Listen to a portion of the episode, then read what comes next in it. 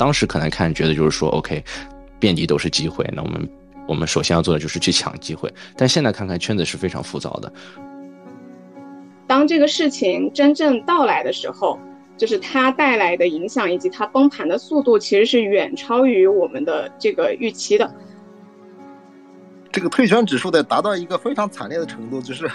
可能大很多人都是退圈了，或者说这个交易所我我账号我都删了，那个时候可能才够好。那么现在看这个非常主观的微观指标，好像还没有到那个阶段。它是纳指高新科技股的长尾资产，所以它在跌的时候会更 sensitive，然后跌的会更早和跌的更多。就像这一轮加息到来的时候一样，然后它涨的时候也会涨得更慢，要等到其他的市场确立了封篇之后，才会逐渐的有多余的流动性过来。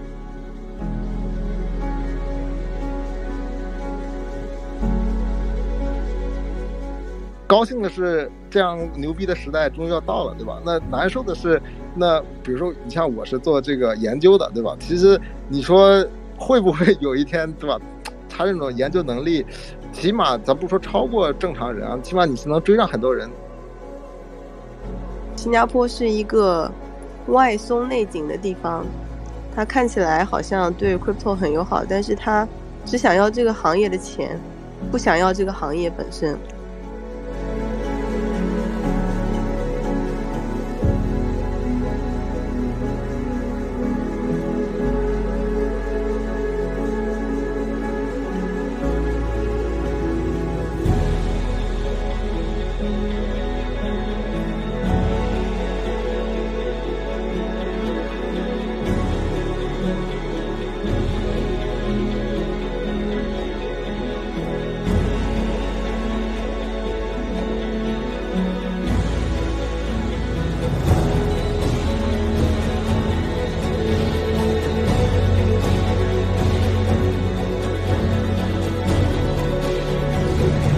我特别想讲这个故事，在今天这个充满 FUD 的市场，在很多人都失去信心的时候，我我自己也承认，现在所有的大类资产都是在底部。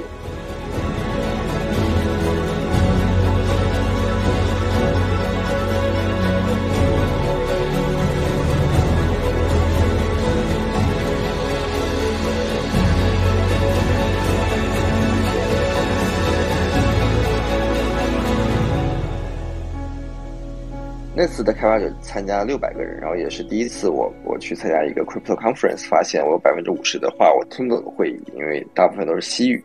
让我意识到了这个 cosmos 生态的这个生物多样性。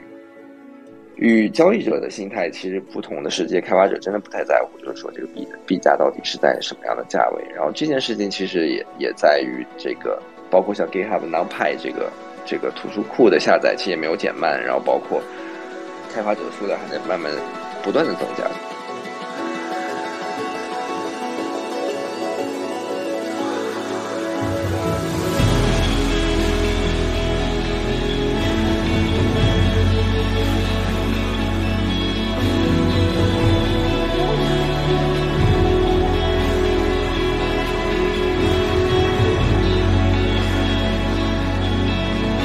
我觉得在这种不确定的时候，我往往会建议那些可能稍微。这个资金上有一些劣势的团队啊，我建议尽可能的选择一些低成本、低成本的地区，比方说泰国。对，所以如果下一轮牛市新的指标的话，我觉得，嗯，罗老板说的 stable 款肯定是非常重要的一点。然后第二个点，我觉得还是还是看 gas fee。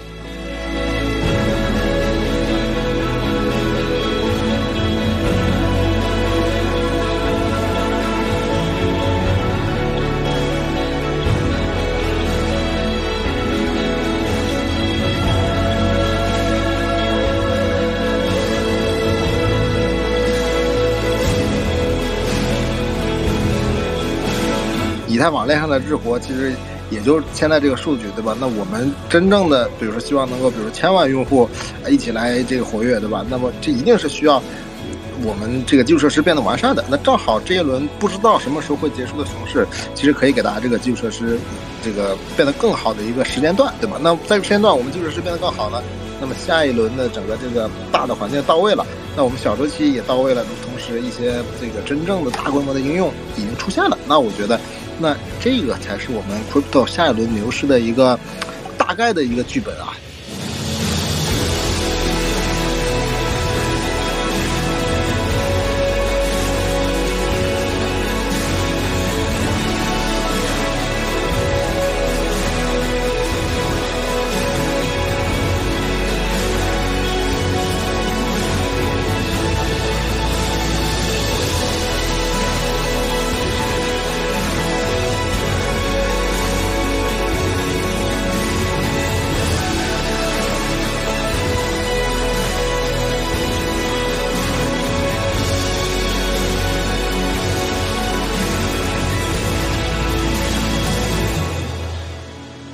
技术是一直复利翻倍的增长，然后这种发展的速度，文明就是真的是意味着死亡和少数的永生。然后它的这种混乱当中，其实 BTC 是唯一的一个，目前来看唯一的或者 Crypto 吧，目前来看唯一的一个从碳基到硅基价值转移的一个载体。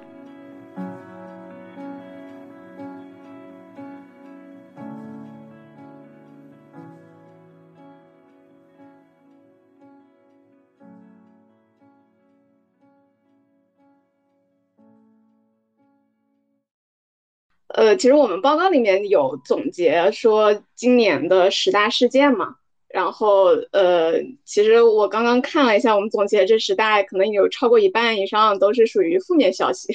比如说呃，Terra 崩盘啊，三箭破产啊，FTX 啊，然后包括 Tornado 的那个监管呀，呃，然后包括这个。呃，对，像这些基本上都是负面的嘛。但是今年其实也有一些呃比较好的地方吧，比如说像以太坊合并啊，然后像这个呃 OP 带动呃不 Layer Two 的这个其实还是有一些热度的。然后 OP 有有发币嘛，包括 Stepen 带带动的这个 Chatwin 的这些呃一个一个新的方向或者是一个新的业务方式吧。对，也包括像欧美，像今年也开始，呃，启动是呃，算算是国家 level 的这种呃全方位的对于加密货币的监管，这个我认为也是一个比较好的一个事情，对于整个行业来讲。那就个人来讲，就是印象最深刻的事情，就啊，这里面好多事情其实都挺深刻的。然后呃，就是呃，可能还是那个呃，最最就是第一弹吧，就是。Luna 和 UST 的那个、那个、那个事情，啊，就是对我们的影响还是非常的呃深远的。就其实，在那个 Luna 和 UST 崩盘之前的两个月，就是我们团队里面就还在讨论这个呃 Luna 的这个模式以及 UST 这个这个模式它的可持续性。然后当时我们其实有一个结论，就是呃，就是认为这种模式是一个呃左脚踩右脚的这么样一个。就是以资金推动的，就是不可持续的这种模式。然后我们当时还专门有安排，呃，就是一个研究员去写一个分析报告，就是去分析一下，就是 UST 是如何崩盘的，就是呃，以及 UST 崩盘以后它可能会带来的这个影响。就是其实我们在一两个月前就有在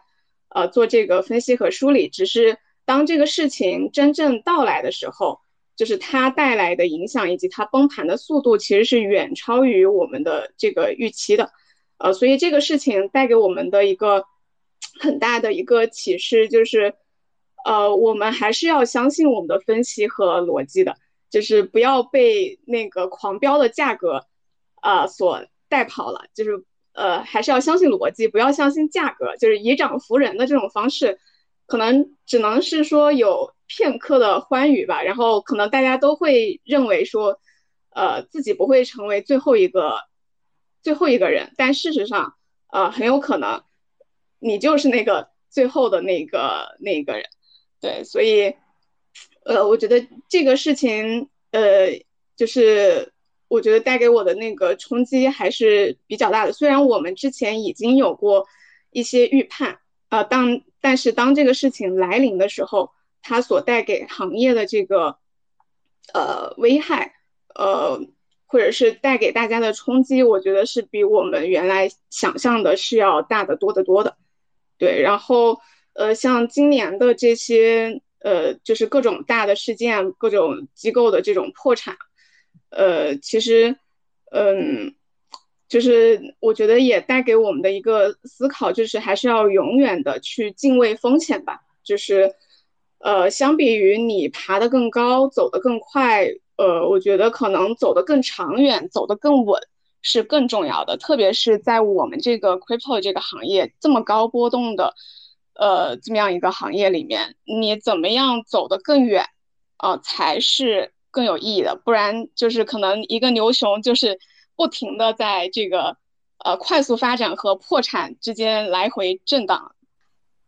好，谢谢，感谢 Floria。我觉得这里面可能从暴雷里面来说，像最近 FTX 的暴雷的话，可能还会有一点窗口期吧。但之前其实我自己也有在就 Luna 上面去质押嘛，然后那个时候其实你即使知道有问题，你也需要等二十一天，它的窗口期其实就是没有给到你嘛，然后你也很难跑出来。对，反正就是 Luna 那一次也是挺难的。对，即使意识到有风险，你如果没有提前预判的话，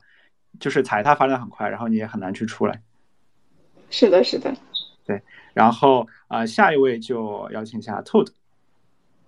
哎，好的好的。其实刚才那个 Flora 说的很有意思啊，就说这个这你去看今年这个主要的这些十大事件啊，很多都是负面的。这个真的是就是最近一段时间给人的整个感觉啊，就是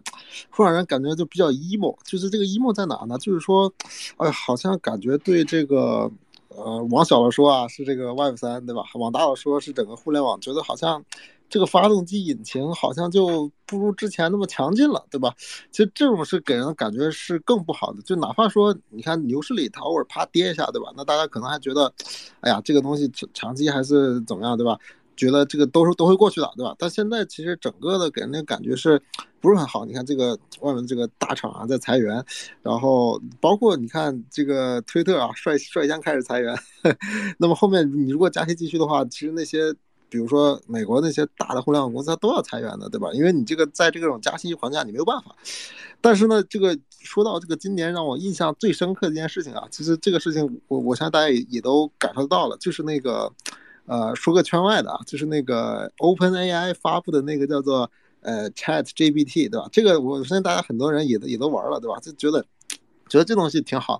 那么这个东西也是让我感觉到啊，就是哎，好像还有那么一点点这个。更牛逼的东西在前面的这样吸引着你，那这个东西其实大家这个去就去跟他交互，去跟他说话，这个大家应该都呃做了很详细一个测试了。那我我来给大家分享几个呃跟他有关的几个这个有意思的点啊，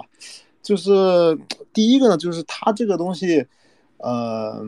背后的这个就是它绝对不只是不仅仅是一个说呃个人助理对吧？像 Siri 一样，呃或者说也不能说它是一个就是简单的啊这个能理解人说话怎么？我觉得它这个背后的这个东西要远超它。那么而且它给人一种就是怎么说呢？给人一种无力感。什么叫无力感？就是因为大家知道这个它背后呢是有这个微软的参与对吧？然后微软在前些日子其实前几年啊前几年其实收购了那个 GitHub。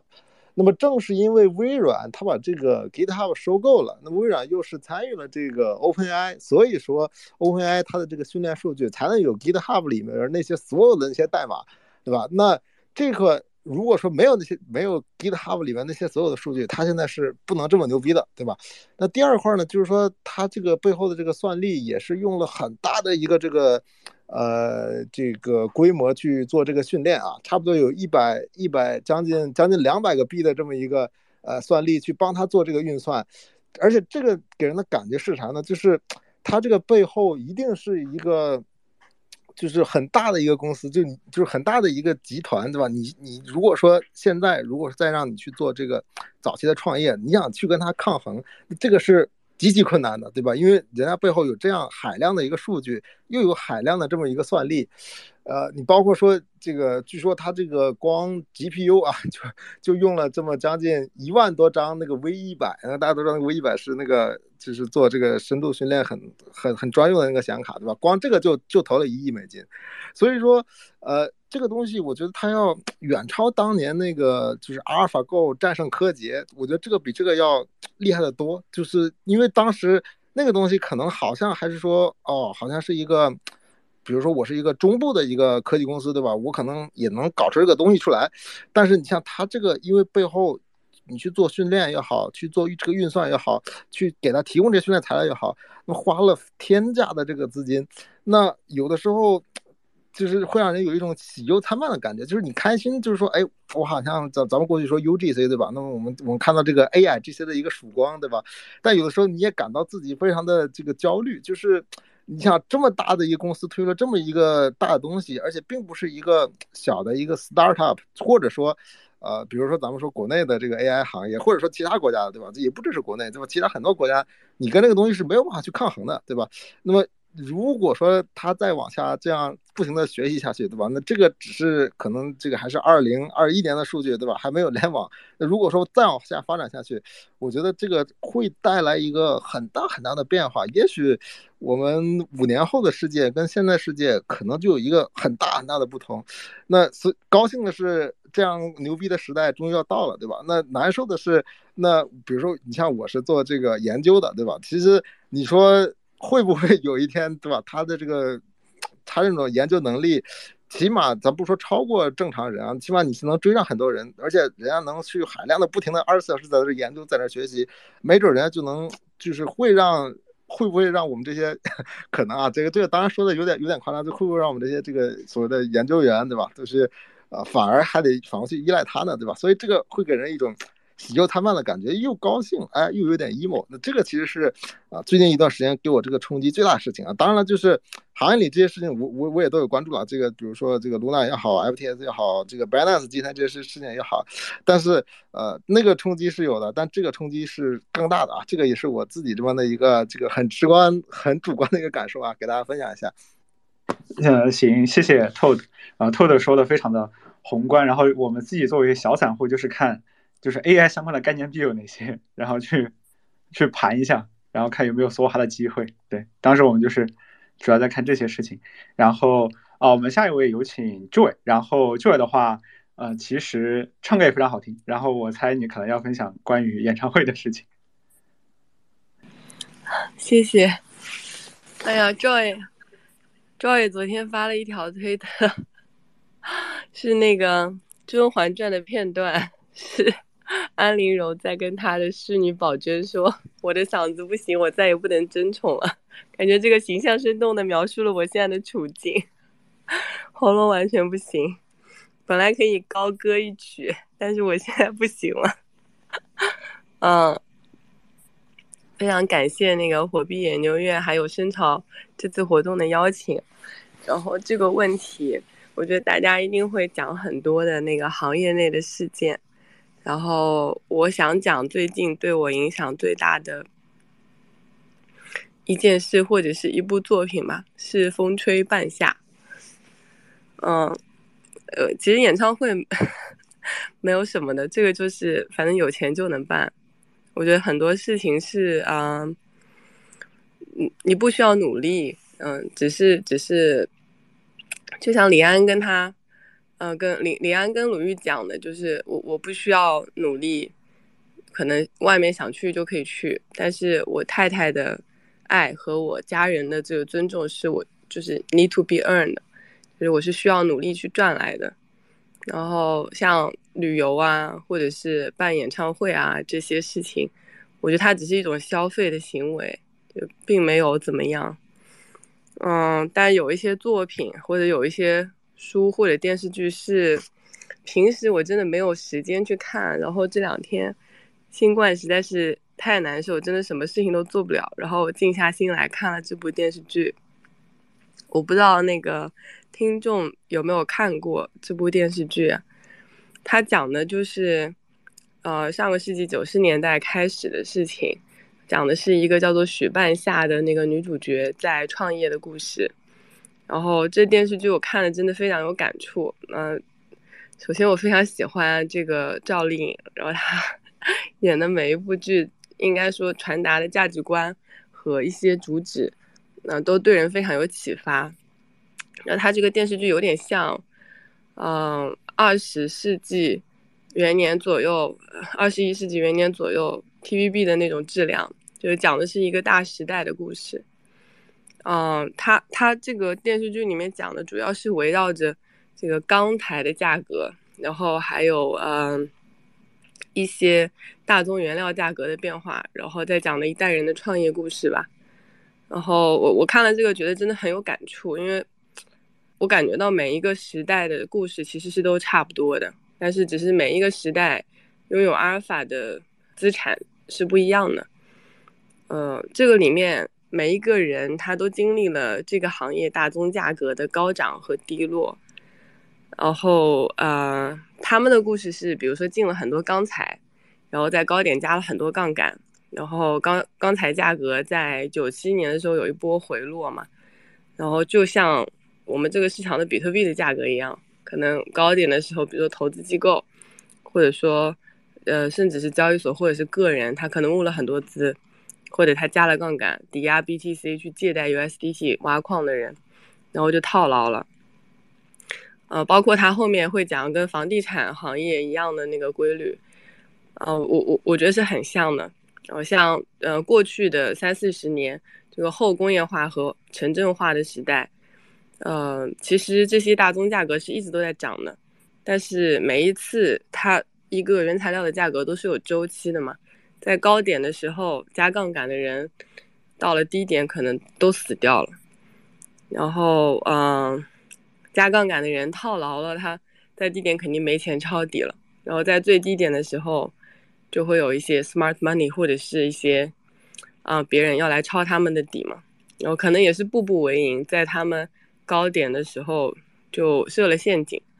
然后在最低点附近。在高点加杠杆的人就会对这个行业没有信心，会对这个原材料没有信心。但其实，在这一整个浪潮里面，这些资产肯定都是会涨的。啊，但是没有经验的人就会在底部的时候没有信心，然后在高点的时候非常 formal，就和我们这个行业其实非常的像。然后他在描述每一个人在高点和低点的时候，真的我可以看到我们行业里面好多朋友的影子。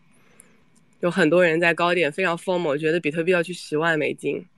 低点的时候又没有信心，觉得要熊两年、三年、四年。但这些事情都是不可能的，在同一个周期里面不可能完成，就只能说市场是波动的前进、螺旋式的上升的。嗯，但是如果情绪放大了对这个行业的一些客观的理解的话，在高点可能你日子过得很好，但是在低点就会熬不过去。嗯，然后这个主角他在低点的时候选择了熬过去，然后他有一些帮助他的人，嗯，在他后面的团队战友，嗯，是不惜牺牲自己的呃健康甚至生命在帮助他，帮助他抵挡一部分的压力，然后他还有非常好的伯乐，后后来成为了他的先生，然后在低点的时候为他提供帮助，甚呃最主要是信心吧。然后他们一起对这个行业有一个非常光明的判断，然后一起熬过这个低谷。嗯，我我觉得这是非常幸运也非常美妙的一件事情。然后我我特别想讲这个故事，在今天这个充满 FUD 的市场，在很多人都失去信心的时候，我我自己也承认，现在所有的大类资产都是在底部。如果说今天要我推荐一只，啊，比如说中期半年左右的时间，最好的投资标的肯定不是 BTC，因为它是一个长尾的流动性，它对于流动性的这个 sensitivity 是滞后的，在涨的时候，它需要别的行业明确反弹或者反转的趋势，多余的流动性才会流到这个行业来。我我确确实认为是这个样子。中期如果要选最最没有风险的标的，我认为应该是黄金，还有一些大宗。然后 A 股相对于美股来讲，去明年应该是有阿尔法的，啊，但 A 股也有 A 股的问题，它有蓄水池的问题，有新股发行和解禁的问题，还有明年可能 CPI 中国的 CPI 要上行的问题，因为基于这个疫情开放的原因，劳动力的市场可能会有些紧缺的情况，就和美国现在所经历的事情之前是一样的，啊，但是我还是认为 Crypto 这个市场它本身。嗯，是在承载这些价值的转移的。嗯，就拿很大的范围来讲，有有一天，上周有一天，我在跟呃一一位非常著名的大佬的这个家办，呃的这个负责人去聊我们这个行业的这个价值问题。呃，其实我们可以放的非常大，这个角度就是到底是站在这个碳基编码的基因的这个一边，还是站在逆人性的去做这个硅基，第一个以硅基为基础的货币的这一边，那最后碳基肯定是会被硅基所控制的嘛，就像云图里面的作者讲到的一样，所以矿工也好，我们也好，我们只是碳基生物当中在为硅基。文明的这个货币打工的人，呃，站在时代的长河来看，站在算力的绝对值来看，最后一定是会被淹没的。然后这个时候没有别的选择，你必须要站在硅基文明的这一端。呃，这就好像四十年的，嗯，工业化浪潮当中，这些大宗的价格也是一定会涨的。那个时候如果要选择持有一个标的，我们必须要持有房子，或者要持有一个大宗。但是在这个过程当中，每一次的低谷，怎么样去调整自己的心态，面对这种 FUD 的情况下面，对于这个行业保持的信心，就是要从更深、更远和更底层的角度去理解这个行业。呃，我觉得最最最最深的体会就是这一点，就是碳基和硅基的这个价值转移的这个问题。我觉得 BTC 它是一个控制。呃，拥抱硅基生态，去拥抱它的这个价值转移的这个部分，很多人的这个思维是停留在过去线性发展的速度上。然后有 AIGC 之后，我我真的好几天都没有睡好，就是觉得非常的激动，也很紧张。就因为有一本书叫做，好像是叫做《基点临近》吧。呃，那时候我看这本书，我还觉得很早，但现在我有一种就是基点会来的时候的感觉。就 y 等于一除以 x 嘛，当于 x 趋近于零的时候，y 的值是无限大的。就是这种发展一旦起来，然后它突破一些监管或者是突破一些学习的上限的基点，就世界是会迅速的改变。然后因为技术是一直复利翻倍的增长，然后这种发展的速度，文明就是真的是意味着死亡和少数的永生。然后它的这种混乱当中，其实 BTC。是唯一的一个，目前来看唯一的或者 crypto 吧，目前来看唯一的一个从碳基到硅基价值转移的一个载体。哦，它这个挖矿是一个商减的过程。哦，它是，嗯，哦，那我就我就讲到这里吧。OK，好的，谢谢 Joy。然后下一位的话，我们有请波文吧。对啊，这个故事讲的太好了，我都差点把我问题忘记了。啊，我我觉得，反其实大家都会讲，就是说今年不管是啊这个 Three C Luna Crash，然后包括 Genesis 啊破产，包括 FTX 倒闭啊，包括现在 potentially 的这个，嗯，大家又又开始去去质疑币安的这个啊审计的真实性。嗯，这些都是可以说是说是黑天鹅事件，大家都在去年的时候，我觉得大家都是完全不会想象的。嗯，但其实我我还说一个比较好的观点吧，这件事情来自于我我今年在在哥伦比亚出呃旅游的时候，然后去参加 Cosmosverse 这个大会，然后 Cosmos 这个生态其实离呃中国社区非常的远，因为呃。历史上，其实 Cosmos 社区主来自于一七年年初，主要来自于美国、韩国和南美，还有还有欧洲。然后当时 Cosmos 生态是一个非常资本资本化非常差的一个生态，它其实没有那么多投资机构，也没有那么多的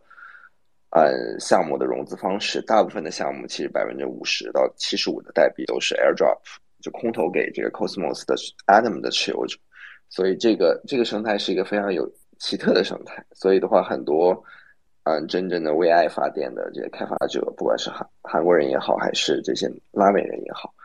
然后嗯，那个时候其实是在十一月份的时候，十月份的时候，那十月份的时候，其实已经市场已经经历了经历了 Luna Crash 跟 Three AC 暴雷，那其实已经是一个熊熊的第二熊市的第二阶段，但其实那次的开发者参加六百个人，然后也是第一次我我去参加一个 crypto conference，发现我有百分之五十的话我听不懂的原因，听不懂的会议，因为大部分都是西语，然后让我意识到了这个 Cosmos 生态的这个生物多样性。然后这件事情同样也发生了在在 Bogota，在 East Columbia，呃，就是 East DevCon 里面，然后差不多当时有六千个人参与。然后其实很多的大学生或者是参加 Hackathon 的这些学生啊，或者是兼职的人。其实他们也没有那么在乎，就是以太坊本身的价格的波动，然后甚至其实还有一些人是其实没有那么多的持币，因为他们呃一是有可能学生，有可能二是刚进这个行业，所以其实他们也不会去把这个身价都放在上面，但他们就对这个技术非常感兴趣。我遇到了几个呃在为 Microsoft 兼职的出来兼职做做呃做以太坊开发的人，然后我也见到了几个西班牙的、墨西哥的这些开发者，英语说的都不是非常的顺，但是就。与所有做 trading 的人的这个，当然大家可以说，必然是几百万的这个交易员的这个心理作用的反射。与交易者的心态其实不同的是，这些开发者真的不太在乎，就是说这个币的币价到底是在什么样的价位。然后这件事情其实也也在于这个，包括像 GitHub NumPy 这个这个图书库的下载其实也没有减慢，然后包括开发者的数量还在慢慢不断的增加，所以其实。相对于嗯，大家非常悲观于价格，但我其实我觉得就是与长，这就等于刮骨疗伤的一个短期跟长期的一个平衡。那其实短期的话，其实很多自然而然这个周期百分之八十的从业者会离开这个行业，因为这个行业不像啊没有任何的这个回报效应。但是其实留下的百分之二十有可能就是下一下一个周期去创建新的商业模式、新的新的赛道的人，然后。啊，我觉得，我觉得明年还是一个非常有意思的年，尤其是大家其实都是，就是别人贪婪的时候我谨慎，我谨慎；别人紧恐慌的时候我贪婪嘛。那其实我觉得很少有人能做到，嗯，就像竞技体育一样，就是很少有人能做到这种真的道理都非常理解，但其实都很实操方面的话就会差了很多。对，然后我其实就主要就想起了就是这几个生物多样性的事情。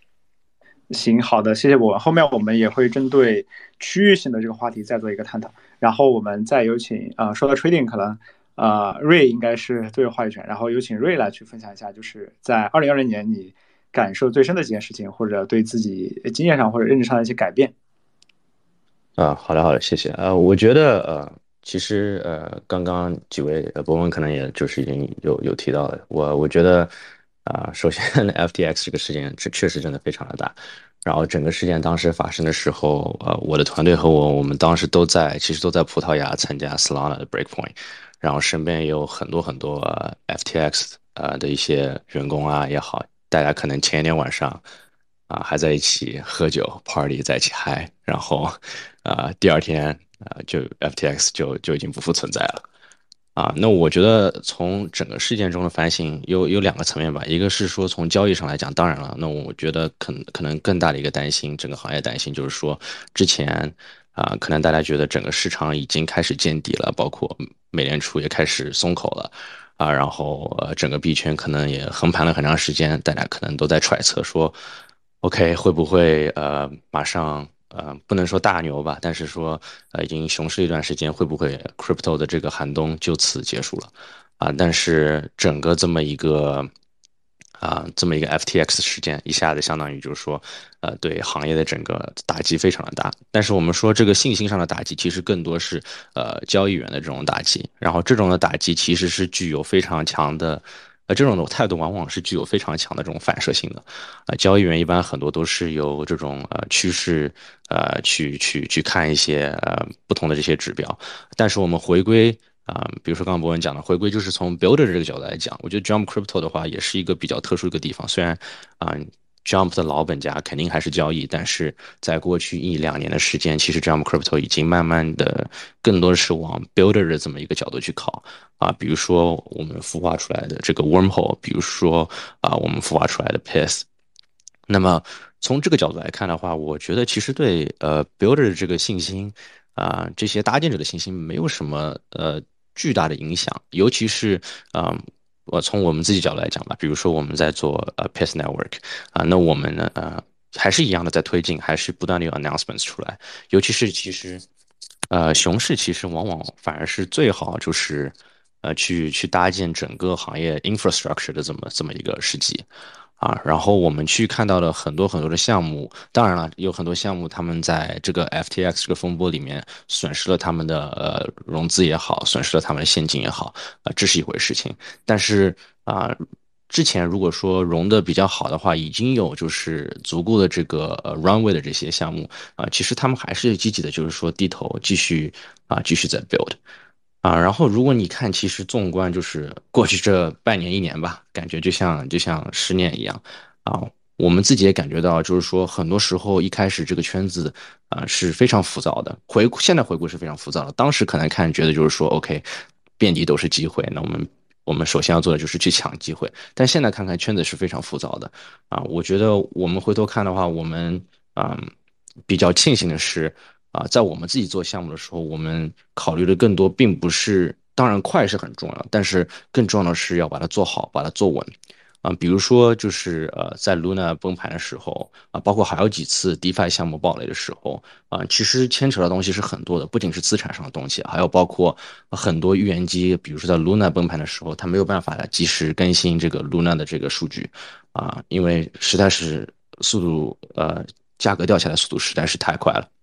那么这个时候，啊，比如说一些比较大的一些质押的这些呃项目就会出现一些暴雷，因为你会进去，相当于是呃质押你的这个 Luna，但这个 Luna 其实已经早就不值钱了，而而他们上面的预言机没有反应过来，那这个时候你就可以借掉大量的这些非常非常就是呃根本就不可能还得回去的一些一些账目，这样的话这些呃 DeFi 这些去中心化这些金融项目也会造成大量的损失。啊，所以我们回头看的时候，就是说，在在风平浪静的时候，大家对待 infrastructure、对待很多项目的态度啊，可能觉得 OK，这两个项目看上去都差不多，然后我们使用的感觉也差不多啊。但其实啊，很多时候啊，在背后的幕后的很多很多的工作，是真正在只有呃 只有风暴来临的时候，你才你才可以看到，就是说哪些项目是经得起考验，哪些项目是经不起考验的。然后从这个角度来讲的话，对于很多项目搭建者，甚至是说，比如说一些 up and coming 之前并不是主要占据市场的这么一些呃搭建者来讲的话，其实呃往往也是一个机会，因为你会看到很多项目，如果它的啊，tokenomics 不是很合理。如果它背后的这些啊安全性做的不是特别的好，如果他没有考虑到啊一些呃犄角旮旯的一些一些 edge cases，然后在这样的这种风暴中，他们是呃第一个就会呃受到打击的。而其他一些可能就是说啊，并没有那么多资本，或者说并没有呃一个呃。呃，first mover advantage 并没有一个就是呃首先到达这个市场，然后抢占很多市场份额的这些项目啊，他们的机会其实往往也是就是呃隐藏隐藏在这呃这这种这种这种风暴当中的啊。当然了，我就是说呃讲回来，肯定就是说接下来我们的熊市可能也要也要过上很长一段时间啊。那我们这边的话。整体的态度，不管是 Jump Crypto 还是说呃 Pass Network，那我们整体态度也就是说继续支持这些呃这些 Builder，让他们继续在这个熊市中，我们觉得是最好就是沉静下来，然后搭建他们项目的时候。啊，好的，感谢瑞。然后啊，我们接下来的呃话题呢，我们想把就是后面两个问题结合到一起，就是刚才有聊到说，在湖北研究院最近的那个报告里面，这十大事件里面，大部分都是啊比较负面的吧，然后。啊，包括可能今天啊，大家也在就是 FUD balance 嘛，就是最近可能相关的事情会比较多。那可能我们最近比较关心一个话题，就是第一，呃，在整个的就是呃加密熊市当中，到底什么时候可能是个底？然后大家平常去观测的一些，不管是宏观还是微观的指标是什么？以及在之后，如果你会觉得有牛市的话，你认为牛市开启的时间或者因素会有哪些？然后，因为我们后面还有几个问题的话，啊，我们之后嘉宾可能就尽量希望是说在五分钟左右的时间，然后完成我们的一个问题吧。然后我们还是呃先请 Floria 来去分享一下在呃这个问题上的一个看法。好呀，这个可能是大家最想聊的，然后最关心的这个问题，包括这个可能也是我最想那个。听听其他嘉宾的一些分享，然后其实，在我们的那个分析里面，我们就是关于这个熊市底部啊，就是大周期，呃，就是呃，会分两个方面去看，一个是宏观，一个是就是我们加密市场这两块。宏观主要是就是全球的这个流动性资金，它呃就是资金的这个流动性，然后呃这个就是主要还是以美元为主嘛。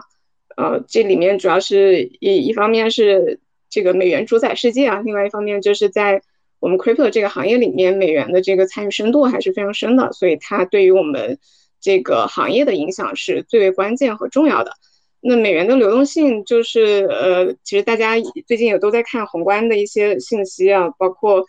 呃最近。就是关注最多的就是 CPI，然后加息呃的这个过程嘛，其实现在还没有到大规模缩表的那个状态，现在主要是处在那个快速加息的这个进程。那在呃就是最近的呃最近这一两个月，其实它的就是加息的速度是有达到一个拐点啊，只是呃可能说我们的加息的那个速度不会说再往上提升了啊。呃，但不意味着说不加息还是加息的，只是可能没有加那么快，而且它加完以后可能还会维持很长一段的这个时间，呃，所以就可能是在是处于这个加息进程的一个变化的第一个第一个点吧，呃，然后我们呃认为这个就是资金的流动性对于整个市场的这个呃就是。呃，不一定是不一定预示，就是说什么时候是底部。我觉得底部的，呃，可能更重要的还是看我们市场本身。呃，但是它是，呃，可能比如说我们判断下一个周期牛市的时候，这个资金流动性是我们一个大的前提。就是如果没有这个大的前提，你很难去，呃，有下一个牛市的这样一个铺垫。呃，所以呃，我觉得在这一块儿，大家可以更关注说这个流动性什么时候能够呃充沛起来啊，那个可能就是我们一个大的前提。然后呃，另外就是可能也会去关注一下这个国际局势啊，因为这个呃对于我们这个市场的影响也比较大。就比如说像俄乌战争的这个爆发，其实我们有发现说那个。俄罗斯市场，呃，包括乌克兰市场，他们的呃对资金的需求，呃出入金的需求以及交易量都有非常大的这个变化和影响啊。虽然它不可，呃，因为因为这两个国家可能还没有说实力雄厚到说可以呃左右这个加密市场的呃变化，但是它也是一个很呃重要的一个影响因素。那除了这一块以外，在未来还有可能会。有没有可能会出现其他的一些，呃，我们现在所呃未知的一些冲突或者是战争？这个可能都会对我们的市场会带来呃不可预知的影响。对，呃，然后另外还有一块就是像呃有一些第三世界国家就是通胀非常严重嘛，那在这些国家就是有有的有的国家他们就是法币基本上都已经不可。呃，不可用了，就是通胀非常非常的厉害，啊，那在这种情况下，他们可能也会加强对于呃 crypto 的这个使用，啊，当然这是一个呃辅助的一个信息啊，不是一个决定性的因素，但是我们也会去关注，啊，这个这个是宏观这一块，然后另外呃就是呃另外就是像微观指标也不叫微观，就是可能行业里面的有很多指标。然后行业里面的指标可能会更，呃，更容易用来去判断这个就是底部的区间或者是，呃，这个时间段啊。当然，呃，就具体的指标，其实我们报告里面也有写一些啊，但其实不是不是很完善啊，只是我们只是列举了几个，然后可能会稍微有一些代表性的啊，但其实，呃。从从呃，就是除了我们列的那些指标，还有很多的因素是我们可以去关注的，呃，比如说市场的情绪，呃，比如说我们，呃，比如说我们整个生态的这个发展的状况，啊，就是刚才呃主持人也提到说，比如说下一个牛市什么时候会来嘛？我觉得下一个牛市呃什么时候会来，其实很大程度上，虽然我们要有资金的大前提。那很大程度上会取决于我们整个行业的，比如说基础设施建设的进程，以及我们这个赛道上的，呃，在某些赛道上会不会出现一些应用层的突破，啊，会不会带来一些外部的，呃，用户、外部的流量、外部的这个资金，啊，那这个可能是会决定说我们这个。呃牛市打开的一个方式吧。对，呃，然后呃，就是在我们现在的这个判断是说，呃，现在基本上市场已经进入到一个底部的一个区间了，啊，就是不一定是一个绝对顶部底部，呃，但是呃，它已经在这个区间范围内。呃，这里面就主要也是从宏观和这个 crypto 市场这个微观这两方面去判断的。就宏观，呃，首先我们就是刚刚才也说到，就是呃，美联储的大规模快速的这个加息已经到了一个拐点，就是它的速度不会说呃再更快了啊，它可能会更慢，然后呃维持一个高利率的一个一个状态，呃，然后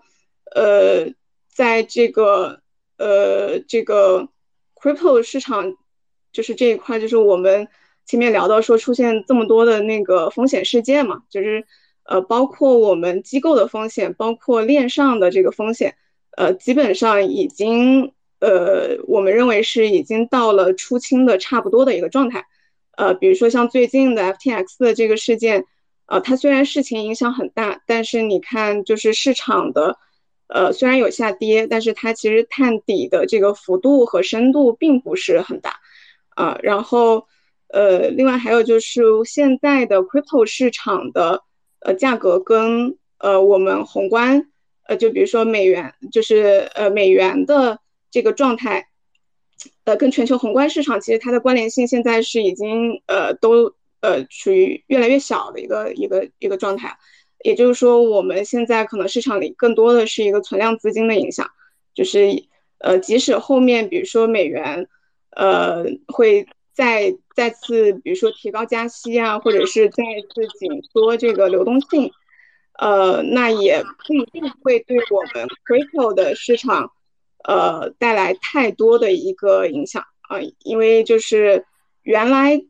呃，比如说传统的机构可能在这个市场下跌的早期，就是出清的资金基本上是已经出去了，然后呃，现在留下的基本上是一个存量的资金啊，就是属于我们自己圈内的一个资金啊，对，然后所以这是我们对于现在市场的一个基本的一个判断吧。然后像明年的话，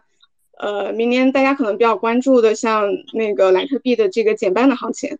呃，虽然莱特币减半是在八月份，呃发生哈，但呃它的启动的周期一般会提前半年左右，呃，所以呃这个也是可能会对我们市场局部行情，呃会带来一个比如说一个小的一个一个反弹吧。对，好，我就先说这么多。好，谢谢 Flora 最后分享的一个财富密码，然后。呃，我们上周其实有有去听到，就是，呃，沈宇他其实在自己的内部分享上有也有谈到类似的观点，就是，啊，他觉得未来牛市来临会取决于外因和内因。内因的话，就是自己我们 crypto 行业本身会有一些新的趋势出来，然后带领这个行业去发展，比如说 layer two，比如说其他一些领域板块。还有一个外因的话，就是刚才呃 Floria 和 Joy 都有聊到的，就是加息的结束，甚至开始去放水。然后两者的结合可能是更好推动下一波牛市的一个因素吧。好，这个只是分享一下，就是我们上周听到的一些观点。然后下一个我们还是有请我们的 Todd 来去分享一下，就是啊，觉得牛市什么时候底？然后你观测的指标以及啊，你觉得未来的牛市什么时候开启？嗯，好啊，好啊。其实这个刚才那个左老提到的这个方向啊，跟跟我这个呃最近在想的是一致的。就是我简单概括一下，其实我是看叫做大周期和小周期。小周期呢，是我们大家都知道，咱们行业里有个周期，就是说，呃，比特币每四年减一次半，对吧？那刚才像那个慧姐提到的，你这个莱特币其实每四年也减一次半。那包括像说以太坊现在这个通胀，那这个是我们行业里的小周期。那么大周期呢？这个大家也都知道，对吧？其实还是得看现在宏观的一个表现。那么，呃，在我看来呢，就是说，假定一个时间点去看这个宏观什么时候开始降息，我觉得这样的假定是非常困难的。就是，呃，你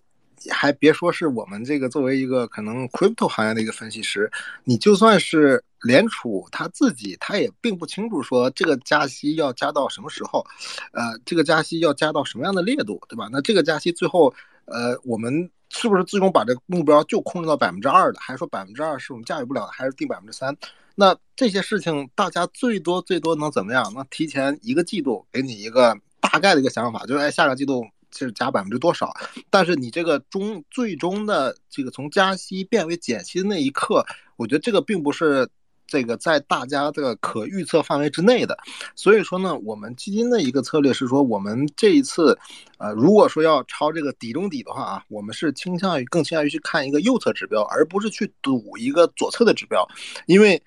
没有人能够知道这个左侧的指标在哪，也言外之意就是没有人能知道这个加息会加到什么时候，什么时候才是那个真正的大拐点，这个是没有人知道，以及基本上。没有办法预测的，所以说我们宁愿说，哎，我们放弃这个底中底，那我们去看这个右侧的机会，就是等这个整个行业已经非，就是整个这个加息的这个东西已经变得非常明确之后，那我们再追进去也也也就算了，对吧？并并不在意说最最底下那个底中底到这个第二个阶梯的这个涨幅，那。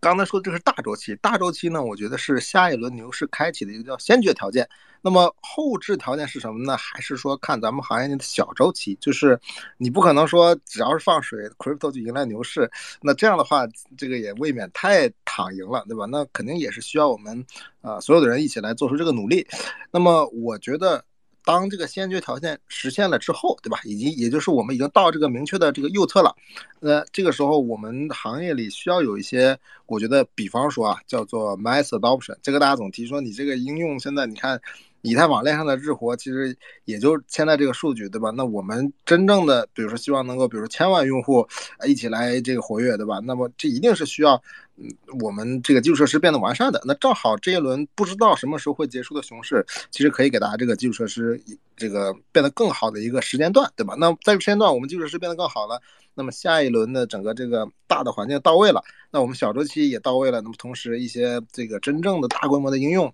已经出现了，那我觉得，那这个才是我们 crypto 下一轮牛市的一个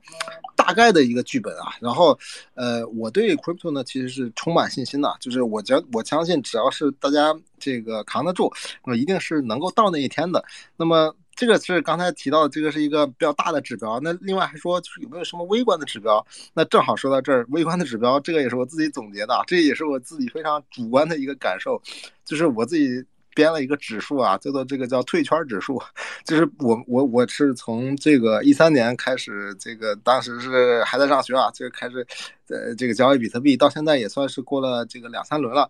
我有一个感觉，就是大家这个我身边的朋友啊，他去这个离职也好，或者说直接退圈了，对吧？我不做 crypto 了，我觉得这东西不行。这个退圈指数得达到一个非常惨烈的程度，就是 可能大家很多人都是退圈了，或者说这个交易所我我我账号我都删了，那个时候可能才够好。那么现在看这个非常主观的微观指标，好像还没有到那个阶段，所以说呢，我是。希呃，我是愿意说再多等一多等一段时间，那么等这个整个变得更明朗之后，那么才做出我们这个右侧的判断。那好，那我就分享这么多。好的，谢谢 Todd。那我们下一位有请 Joy。哦，我我我先讲一下会会观测什么指标啊？第一会看宏观吧。呃，我我们这个行业其实是非常小的一个行业，它是在资金的这个长尾端。刚才我也讲到了。然后它在，呃，整一个封篇资金的吸引上面，和纳斯达克的封篇资金吸引的是同一波资金，但它是纳指高新科技股的长尾资产，所以它在跌的时候会更 sensitive，然后跌的会更早和跌的更多，就像这一轮加息到来的时候一样，然后它涨的时候也会涨得更慢，要等到其他的市场确立了封篇之后才会。逐渐的有多余的流动性过来，因为客观的去分析各个市场的大宗的价格和各类风险资产的 volatility，还有现在这个市场这个位置的 EV 都已经很高了，所以很难回答 why now 去投资 crypto 这个问题。然后呃，所以我认为宏观是第一要分析的。其实我每天看的东西非常多，但是我推特上面写的大部分都是宏观的东西。因为我觉得给大家推标的，在贝塔为负的时候是没有意义的。你整个行业是下跌的时候，无论推什么东西，大家都会亏钱。我对整个宏观的理解是这样的：我认为现在是有一个不可能三角，一个是 CPI，一个是货币政策，还有一个是衰退。然后到目前为止，主要市场在交易的都是 CPI 的预期。这个从上个星期几个数据出来了之后，市场的反应也可以看得出来，衰退还没有被 press in，not yet。这三个指标相互影响的顺序是：现在要控制 CPI 在百分之二以下嘛，which is 可能达不到，可能达得到。嗯，但是美联储正在控制大家的预期，希望把它控制在一个合理范围之内。那么 CPI 的下降其实是会直接影响美联储它在歌和鹰的立场上面的摇摆程度的。只要 CPI 超预期的下跌，整一个加息的终点就会确立，加息的退坡时间和它的放水时间也会确立。这个并不是不明确的，事实上是明确的。Consensus 加息终点在明年的 Q 二。什么时候开始降息？应该是在二三年的十二月份。这些美联储在点阵图上都有写，大家可以去看 CME 的这个预期图都有的。加息终点在五二五到五百 BP 左右，降息的开端在明年的十二月份。但市场不会因为你降息或者是放水开始的时候而去涨。一般来说，市场要提前六个月左右见底。对 GDP 的反应，股市对 GDP 的反应也是一样的。GDP。嗯，一个复苏较大的复苏应该主升在明年 Q 二左右，也就是 EPS 的主升在 Q 二。整个放水的预期目前放在明年的十二月份，但这个也会随着 CPI 的变化而变化。然后这三个角度，CPI 会影响整个放水的速度和它的货币政策的周期，然后货币政策的呃中性甚至是转向，直接会导致嗯衰退到来的程度，因为。如果货币政策一直是紧缩的，像今年一直是紧缩，它会影响衰退的提前到来，会抑制整个消费，消费抑制了之后会对 EPS 下修进行影响。那为什么现在整一个美联储的 P 的加息终点这么重要？是因为美股里面的 PE 的中位数等于一除以 R 减去 R 零，R 越大，整个 PE 越小。现在整个世界上的 P/E 中位数除了美股以外都在十左右，但是美股反弹了一波之后，现在已经有接近二十，正常应该在十三到十四。所以，我前两天也写到，现在如果美股要去碰一下前低，大概那值一八八零零左右的位置是合理的。嗯，SPX 三千五左右位置也是合理的。我之所以有这个可能啊，因为现在整一个衰退还没有被 pressing 没有被交易，只是在交易 CPI 的预期。这是宏观的角度，微观的角度，火币研究院我看了他的报告，前面两个，嗯，我可能有别的不同观点。两个 crypto 内生的指标是非常有道理的。第一个是 MVRV，呃，这个它是一个呃泡沫程度，这个在多次的呃 space 你都有讲到，它是市值除以实现市值，相当于泡沫化的指标，它等于呃总供给乘以价格，所有的 UTXO 如果等于一就非常合理。呃，小于一其实就可以抄底，现在是小于一的。另外一个指标也非常的合理，是，嗯，叫做 CVDD 变现价格和积累价值天数。这个大家可以去看火币的这个报告，我记得应该是在十一章里面。啊，这个它其实也也像一个这个布林带一样，会有上轨和下轨。当它每一次遇到下轨的时候，也是和见底的周期不远。但是这个其实一共只预测对过，我记得应该是三次。嗯，市场周期的底部吧，然后呃，它主要是基于价格的换手和它的换手之后的呃成本来来计算的。这个这个这个指标有一点像万德里面 A 股里面就是有多少人获利的那个指标。每一次遇到下轨的时候，事实上也证明这市场上没有人在挣钱了，所以它也会理论上来说也会见底。如果没有黑天鹅的指数的话。然后除此之外，就是跟大家讲的老生常谈的，就这些都是宏观或者是 K 线上面的一些一些可以看的指标，还有一些就是我们内生性的，呃，币圈会有新的热点起来，不管是 ZK Layer Two、Layer Three 还是其他的热点，我我认为，呃，只要它是 Crypto，它就有同样的加杠杆的方法。呃，我一直讲这个市场里面，BTC 和以太坊就像黄金和国债，然后稳定币像。央行储备或者是外汇储备，央行负债，然后 Y token、S token 像商业银行负债，LP token 是企业负债。这一张资产负债表原先是怎么建起来，下一轮仍然会怎么建起来？所有的 TVL、FDV，所有的链上活动都可以在这张资产负债表里面找到。然后这张资产负债表最最容易观测的指标就是稳定币。稳定币的 TVL 起来，不管你是 Layer One、Layer Two、Layer Three 上面哪个起来，只要它 significant 的起来，就证明有一个新的热点出现。这样的跟踪方法其实比你要真正去跟踪哪一个赛道的什么热点项目出来要更容易和简单一点。哦，我就讲这么多，谢谢。行，好的，谢谢这位，非常的详细。然后我们下一位邀请博文来给我们分享一下对于啊熊市结束和牛市开启的看法。嗯，哇，啊，罗老板说的非常的好。啊，我觉得最我最同意的那句那句话就是说，当贝塔是负的时候，你寻找任何的 alpha 本身就是错的。那其实现在我们的问题其实不是买什么加密货币，而是而是到底是买风险还是还是买现金。然后我觉得所有的交易都是在看涨跟看跌中间进行进行切换。然后我相信大家很多人现在在做的，大家都是看涨现金，啊，去保持购买力。那嗯。所以其实大家也都知道，就是明年明年 Q 二的时候加息应该到一个顶部，那有可能有可能美联储加息到百分之四点五，那这个时候其实它反方向它会引申出一一个一件事情，就是说 DeFi 的这个收益，呃，会变得非常的非常的嗯非常的难看。那它其实任何如果不是呃脱离了这个代币 incentive 的收益能能超呃低于百分之四点五的话，那其实没人是愿意。去接受这个合约风险，然后再去加杠杆，然后再去在里面去赚钱的。所以其实，如果当我们会看到，就是几乎所有的现在就包括任何的 RV 或一个 Compound 的 USDC，这百分之一、百分之零点八，或者是 Curve 的这个池子的 LP Stable 款，应该大范围的缩水。那那这个其实导致会另会更加导致，就是说在 Layer One 上所有的 Stable 款大量加大量的减少它一个收量期。那所以的话，其实明年可以看到的话，就是链上的链上的这个呃活跃指标真的会非常的差，它它会有很低的嗯独立地址，它会有很低的这个，and gas fee。那我觉得其实嗯明年应该二零二三年应该不是个很好的 vintage year 做做，当然如果已经拿一个十年周期来去看这件事情的话，那。对，所以如果下一轮牛市新的指标的话，我觉得，嗯，罗老板说的这个 stable 款肯定是非常重要的一点。然后第二个点，我觉得还是还是看 gas fee，然后 gas fee 这些东西是不会骗人的。那那其实，但是这是大家学想要去完成自己的交易，想要买自己的 NFT，想要完成自己的 DeFi 挖矿的一个一个一个加价的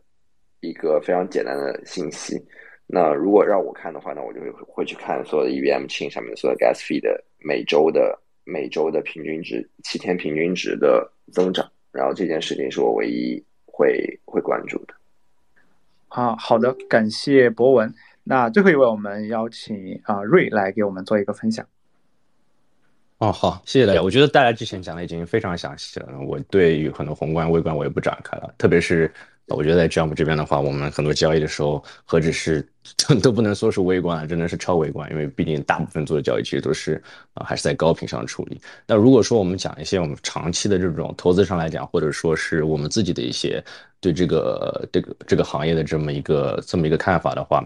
啊，我觉得呃，比如说刚刚博讲的很多东西是很对的，然后其实短期来看，嗯，DeFi。呃，确实是接下去会有一些挣扎啊，包括我们聊的很多的一些，呃，一些可能没有那么头部的一些 DeFi 的项目，我们会发现，呃，AMM 可能还好，但是比如说有很多 DEX Trading 啊，他们遇到的一个问题就是说，呃，他们现在流动性慢慢的就是越来越少啊，因为很多的这种呃。呃，专门在 DeFi 上面做呃呃做市商，他们可能都已经开始慢慢的把他们的这些流动性开始从从这些 DEX 上面呃带回去了，就慢慢开始进行一个 pullback。那很明显的话，就像啊前面几位讲的，那最近这么一个这么一个呃周期，肯定是一个呃去风险的这么一个周期。啊，那对于这些 DeFi 的这些项目来讲，其实是打击是比较致命的。一方面，你会看到整个市场的这个量、交易量都在往下跌，然后另一方面，流动性也在往外走。啊，所以对他们来讲的这个呃，短期来讲，肯定是是有这么一个寒冬需要他们。他们熬过去的，呃，但是长期来看的话，我们呃，当我说我们的时候，呃，Jump Crypto 包括 Peace Network，我们还是长期会看好 DeFi 啊，包括呃，刚刚 Zolo 啊，感谢 Zolo 在那个上面拼了一个，我们呃最近一段时间也开始积极跟 synthetics 啊这些比较老牌的一些 OG 的这些项目啊展开一些呃在 DeFi 上面的一些合作。嗯，主要原因是是我我我们主要原因是这么想的，就是说你看整一个嗯 FTX 呃这么一个崩盘啊，其实啊核心里面呃当然整对整个整个加密货币的这个行业肯定打击特别的大，但是如果你抛开呃这个这个对加密行业的打击，然后你单独看就是对于 DeFi 的这个影响的话，其实。呃，这是塞翁失马，其实是有一些呃 silver lining，有一些正面的影响的。因为呃，FTX 失败的原因并不是呃去中心化呃的失败，而是恰巧问题就是在于它是一个非常中心化的这么一个交易所，才会有导致很多这种不合规的这种操作啊。所以其实呃从侧面来讲，反而更是印证了，就是说。呃，去中心化呃金融对于整个加密货币行业的这么一个呃重要性啊，所以我们也是积极在看呃这方面的一些机会。那包括我之前听到 Todd 讲的，就是说，嗯，在熊市当中，呃，对于基础建设反而是最重要的，然后可能也是最好时机。那其实我们也是这么想的，啊，Jump 已经经历过，呃，上面之前也经历过一次，呃，比较大的这么一个呃 crypto 的寒冬。我们一五年、一六年就开始做 crypto，然后其实一七年当时呃进入 crypto 寒冬之后，后面的三四年，大家基本上也就是在埋头疯狂的做一些 infrastructure 相相关的东西。那我们抱我们的我们对这个东西呃抱有的态度其实没有改变，我们肯定就是长期我们还是觉得呃去中心化金融才刚刚开始呃大部分的这些策略这些呃比如说一些 order book 都还是在非常非常早的这么一个萌芽的阶段。那 Peace Network 想做的就是说慢慢把这个基础设施给搭建好，然后同时我们也看到慢慢更多的这种呃比较新的一些呃一些设计吧也开始呃不断的涌现。其实你仔细看就是说呃在呃，从 DEX 角度来讲，说之前因为有 FTX 这么大的一个东西，然后还有很多这种交易所啊，其实这些 DEX 本身的使用体验啊，这些方面都不是特别理想啊。那其实这一波之后，也可以是成为他们长期的一个机会，他们可以真正的去走向刚刚还有位嘉宾说的，就是说 mass adoption，就是真正可以让啊用户们在这个 DEX 上面交易起来啊。这就是我们简大概简单一点对这个 DeFi 长期的这么一个看法。然后刚才其实已经谈过很多，就是关于啊宏观层面的问题，然后也聊过呃 FTX 相关的一些影响了。然后其实这里面还有一个点是，呃，其实今年也是很多就是呃地域性格局发生变化的一年，包括可能从最开始像大陆矿工整体的迁移，然后美国慢慢的占领一些主导权，然后再到 FTX 可能这次重创，然后让啊美国的一些或者北美的一些 VC 吧，然后都会啊遇到一些问题，然后再包括。啊，之前还有一个词叫新加坡躺赢嘛，然后就是很多华人都会啊把新加坡作为自己的首选，再到可能最近香港的一些政策开放，再到可能很多东南亚现在也是非常的火热，尤其越南、泰国这些地方。那其实很多可能在新的一年，可能地域性还会有一些新的变化或者一些格局上的呃不同。那这个点也是我们非常想跟各位嘉宾一起来聊的。我们还是按照啊这个顺序，请 Floria 可能先来分享一下，就是。啊，在你看来，在区域市场上的一些你自己看到的一些事情，或者你认为未来的话，啊，对区域发展上的一些看法。嗯，对，就关于区域的这个市场，我们其实在今年的这个研究报告里面，还是有作为一个重要的内容去，呃，去做一些分析的。呃，首先就是一些呃比较有意思的一些数据，呃，这。一个是我们今年的全球的这个加密用户，加密货币这个用户已经达到三点二亿人，啊，就是占我们全球总人口百分之四点三，啊，就是这个量其实还是有一定的这个规模的，啊，就是，呃，然后在这里面亚洲的用户占到了百分之四十，啊，亚洲是绝对的人口大户。然后在我们交易所就中心化交易所的这个流量里面，就是我们看这个网站的这个访问量，然后去看这个用户的分布，呃，然后排在前面的主要是美国、韩国、呃，俄罗斯、土耳其和日本，嗯，就美国这个就是都是意料之中的一个结论，就是它本身呃国家人口就比较多嘛，而且就是在 crypto 这个领域，呃。就是还是挺深耕的，就是包括业务层面、包括用户层面、包括机构的这个参与度都是非常高的，所以呃，他们排第一还是大家能够比较好理解。呃，像韩国这个泡菜溢价，这个应该也是在大家预料之中了。俄罗斯的话，就主要还是因为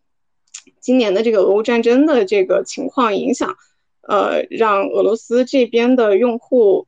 呃，交易量也好，包括用户的群体规模，其实是有一个非常大的一个呃提升的。就是土耳其也是一样，就是由于那个中东的这个局势以及他们国内的那个通货膨胀的影响吧，对，呃，导致他们的这个用户增加很多。呃，日本的话，日本其实，呃，日本政府在 crypto 这一块的监管的一些相关政策其实发布的非常早，呃，包括日本国内有一有他自己的一个体系啊，呃，然后日本人这个，但日本的这个圈子跟我们其他的圈子都不一样，就是日本本身国内的 crypto 这个圈子。完是完全日本本土化的，就比如说，呃，最大的一个区别，像我们了解到的 crypto 圈子的用户基本上是以年轻人为主嘛，呃，然后九零后甚至零零后是吧？就八零后都已经算很老的，但像在日本，他们的用户主要是以呃中老年用户为主，就他们的用户的年龄的中位数大概是在四十五岁左右，啊，就是属于比较呃。对，就是，呃，这这主要的这个核心的因素是因为日本他们的，呃，一些项目的运作方式跟我们通常的运作方式、项目运作方式都不一样，啊，因为本因为日本它是呃有很强的这个管控嘛，包括交易所、包括这个媒体的管控都非常的强，呃，交易所比如说呃你要上币的话，然后它。呃，需需要就是非常长周期的提报，这就是流程非常复杂，然后时间周期非常长，啊，然后导致能够真正上交易所的项目其实并不是很多，但是日本的本土的其他的项目是，呃，还是很多的，然后他们，呃，基本上是以这个线下的模式，就是，呃，就是线线下营销线下。对线下 C 叉的这个方式去推广他们的这个项目嘛，因为他们就日本的国内法律规定，就是如果说你这个项目没有在官方做登记注册并且通过的话，你是不能够在呃日本的，就是不能不能就是建日本的社群呃那日日文的这个社群啊，所以就是你如果不走那一系列非常复杂的流程，你就不可能说走线上运营的这条路啊，所以就是。呃，日本的很多项目基本上都是以线下的模式去推广，然后推广的话，他们因为日本老年人比较多嘛，然后老年人又多，然后又有钱，所以他们的目标用户就是可能是以中老年人为主，啊，就这个就是跟我们认知里的这个 crypto 的市场是非常非常不一样的一个一个状态，对，所以日本，呃，包括前阵子听朋友讲说这个。呃，日本的用户连 Luna 崩盘这些这个事情他们都不知道，对，就是呃，因为因为日本的没，因为在日本没有说像我们，比如说像深潮这样的 crypto 的专门的媒体啊，因为他们的媒体行业是管控的啊，没有这种信息传播的渠道，所以他们的信息都非常的闭塞啊，就是在日本它是一个非常。呃，特殊的一个小众市场，当然在这个市场里面，因为它的特殊性，其实它也有很多的这个机会，嗯，包括它的用户群体规模是非常大的，啊，呃，这个就是 给大家专门呃就分享一下这个呃日本的情况。另外就是在数据方面，就是还有一个比较有意思的一个现象，就是呃我没有去呃就是研究。一些网络搜索这个关键词啊，比如说 BTC 呀、DeFi 啊、Cryptocurrency 啊，然后 NFT 啊，一他们在全球的这个分布，呃，分布的范围以及这个分布的密集度，然后发现一个比较有意思的现象，就是目前全球绝大部分地区，就是 NFT 的这个关键词的覆盖面积远远超过了其他的 BTC 啊、DeFi 啊、Cryptocurrency 啊这些关键词。啊，这这这主要是在去年啊，就是说明我们 FT 的这个赛道它的出圈的效果还是非常好的。啊，就是覆盖的，呃，特别是呃，主要覆盖的人群还是在。比如说像北美啊、亚洲啊、欧洲啊这些发达地区和国家，那像在非洲的话，就他们的进度基本上会比较落后一点嘛。呃，他们可能会，比如说像对 BTC、呃 DeFi 可能基基础的这些设施，呃，他们会关注的多一点。对，对，好，谢谢 Flora，然后非常感谢 Flora 对日本市场的给我们深入的分析。然后我们下一位邀请 Tod 来去跟我们分享一下你对区域市场的看法和未来一个发展的一个想法。嗯，好的好的，因为这块儿其实我也不能算是专家啊，所以说我只能呃分享分享一个小小点吧，就是因为本身我们是做这个一级的早期投资，所以说呢呃有的时候有些有些团队也会向我们寻求意见，说哎这个我们到底这个办公室设在哪比较好？呃，其实目前的情况啊，就是说呃。我们并不知道这一次的，就是哪怕说这个加息它到了一个终点，不再加息了，对吧？但你并不知道这个高的这个利息会维持到什么，会维持到多久。那么同时呢，你也不知道说，OK，这这个什么时候我们能把通胀控制在百分之二这个目标以下。所以说，我觉得在这种不确定的时候，我往往会建议那些可能稍微。这个资金上有一些劣势的团队啊，我建议，呃，尽可能的选择一些低成本、低成本的地区，比方说泰国。那么它其实是一个，我我看其实有好多朋友也也都搬到那边去了。那听起来是一个这个成本比较低的选择啊，因为啊，在这样不确定的市场里，就是能。早早的进入省电模式啊，肯定是有利于你熬过这个寒冬的。只要只要是保证你还在这个台这个牌桌上，不要因为这个很高的成本或者怎么样，可能比如盲目追求说我去一个很发达地区，对吧？最后把自己这个本身就不多的本金，或者说呃很难现在大家很难融，对吧？你都。给他在这个地方消耗掉，那其实是一个不知道的事情。对，所以说我会建议一些可能资金比较欠缺的团队，尽量进入省电模式啊。这个主要是在比如说像泰国啊这种地方来寻求一个呃这个长期的这个这个安稳吧，安稳的驻扎。对，那那其他的我我也就不再分享了。那就说这么多。行，好的，感谢 Todd。然后我们下一位有请 Joy 来来分享一下关于趋势上的一个看法。好的，谢谢主持人。这个方面，呃，我尝试回答一下吧。呃，我我认为，加密市场地域的格局，呃，未来香港一定会是一个非常重要的一级。嗯，如果香港和新加坡一定要选一个的话，肯定是会选香港。而且我认为这两个地方未来绝对不是一个量级的。我不知道现在那个在场的有没有在新加坡常住的，我我 no offense，但是我自己看到的这两个市场的，呃，区别还是挺大的，呃，因为新加坡是一个外松内紧的地方，它看起来好像对 crypto 很友好，但是它只想要这个行业的钱，不想要这个行业本身。然后我也有听呃一些朋友讲。呃，新加坡，比如说它的合规牌照在那里是如何有用？比如说它的 family office 是如何的对 crypto 有 preference？但是它有几个问题。第一个，这个市场里它没有结构化的、有阶梯性的金融市场，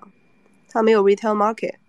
整一个新交所就八家上市公司，然后这八家上市公司的再融资的方法都是发债，which is mortgage。它不是一个以你的。未来现金流折现，然后市场给你个高 PE 的做法。这个不管在任何一个市场里面，有绝大部分的公司，只要你是，比如说像 OpenSea 啊，或者比如说像 Immutable 的一部分，比如说像，嗯，Twitter 也是，像 Meta，那你在呃一一定阶段一定是会需要一个 Retail Market 对你的。这个再融资的能功能呢？但是新加坡是没有这个东西的，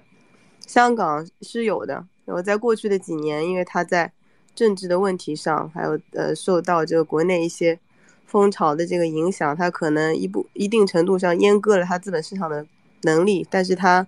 我认为它地区阶段性的也是处在底部，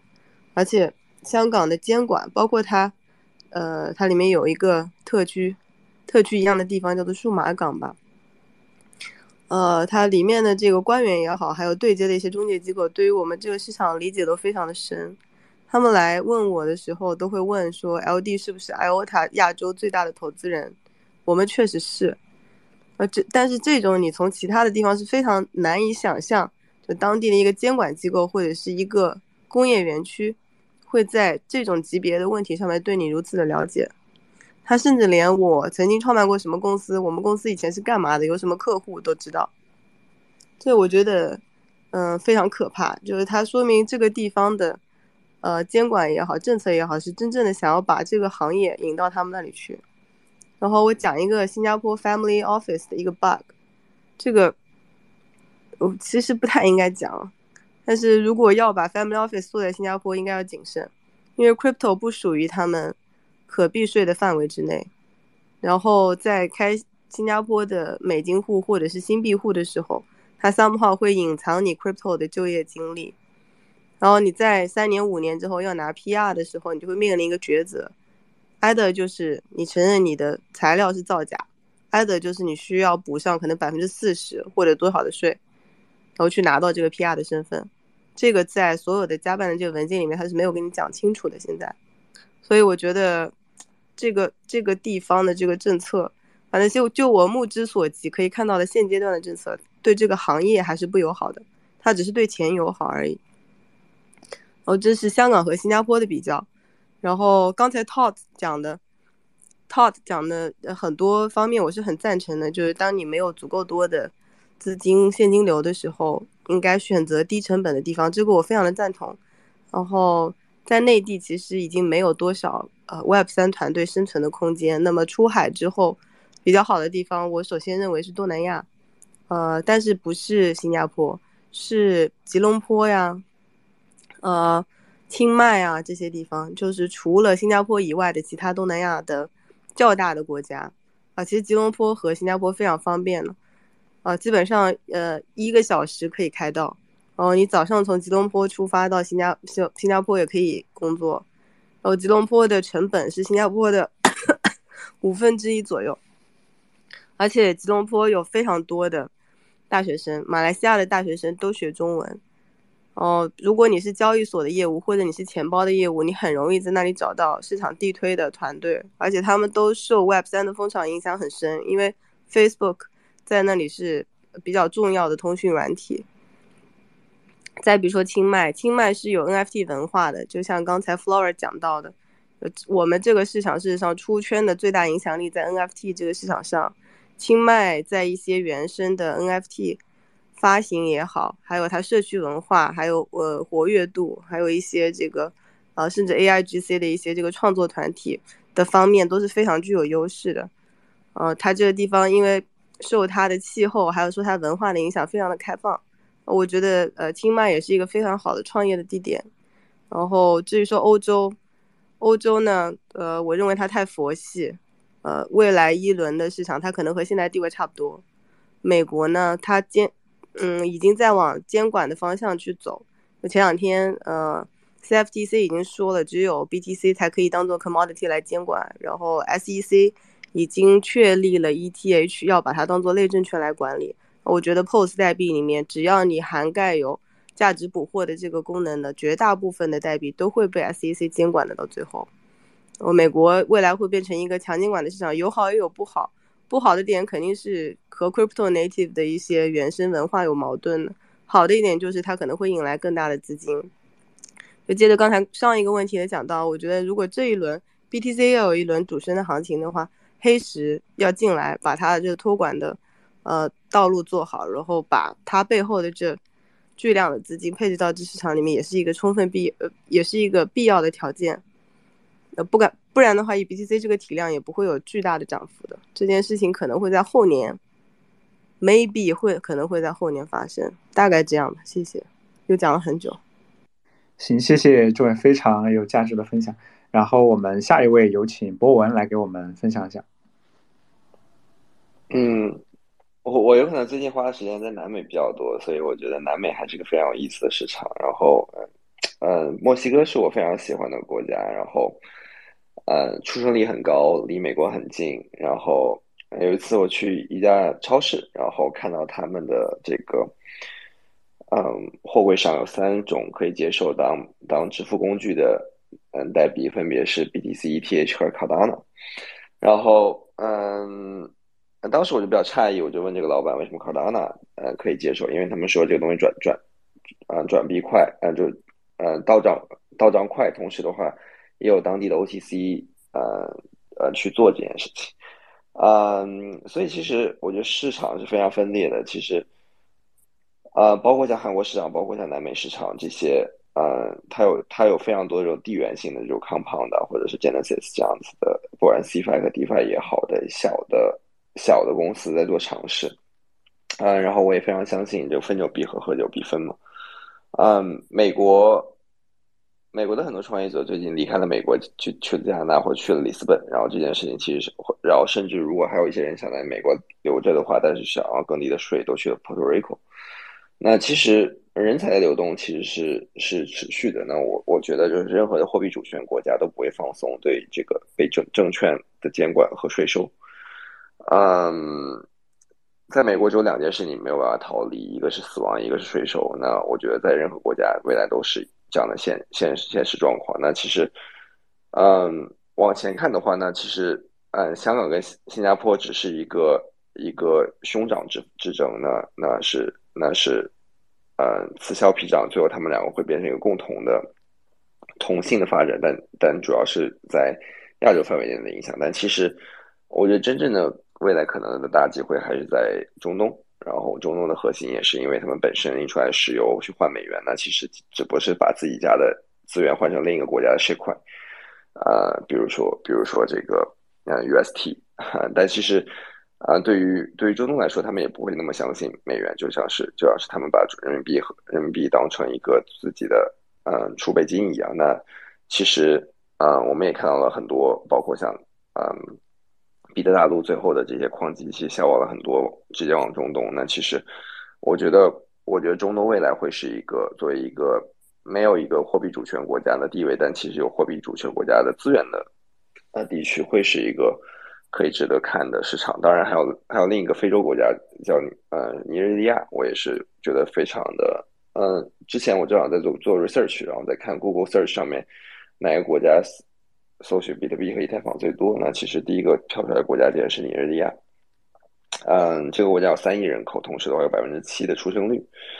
呃，我相信很多交易所的也会发现有很多的这些这些，呃，这所谓的羊毛党其实都来自于尼日利亚，因为他们的英语也非常不错。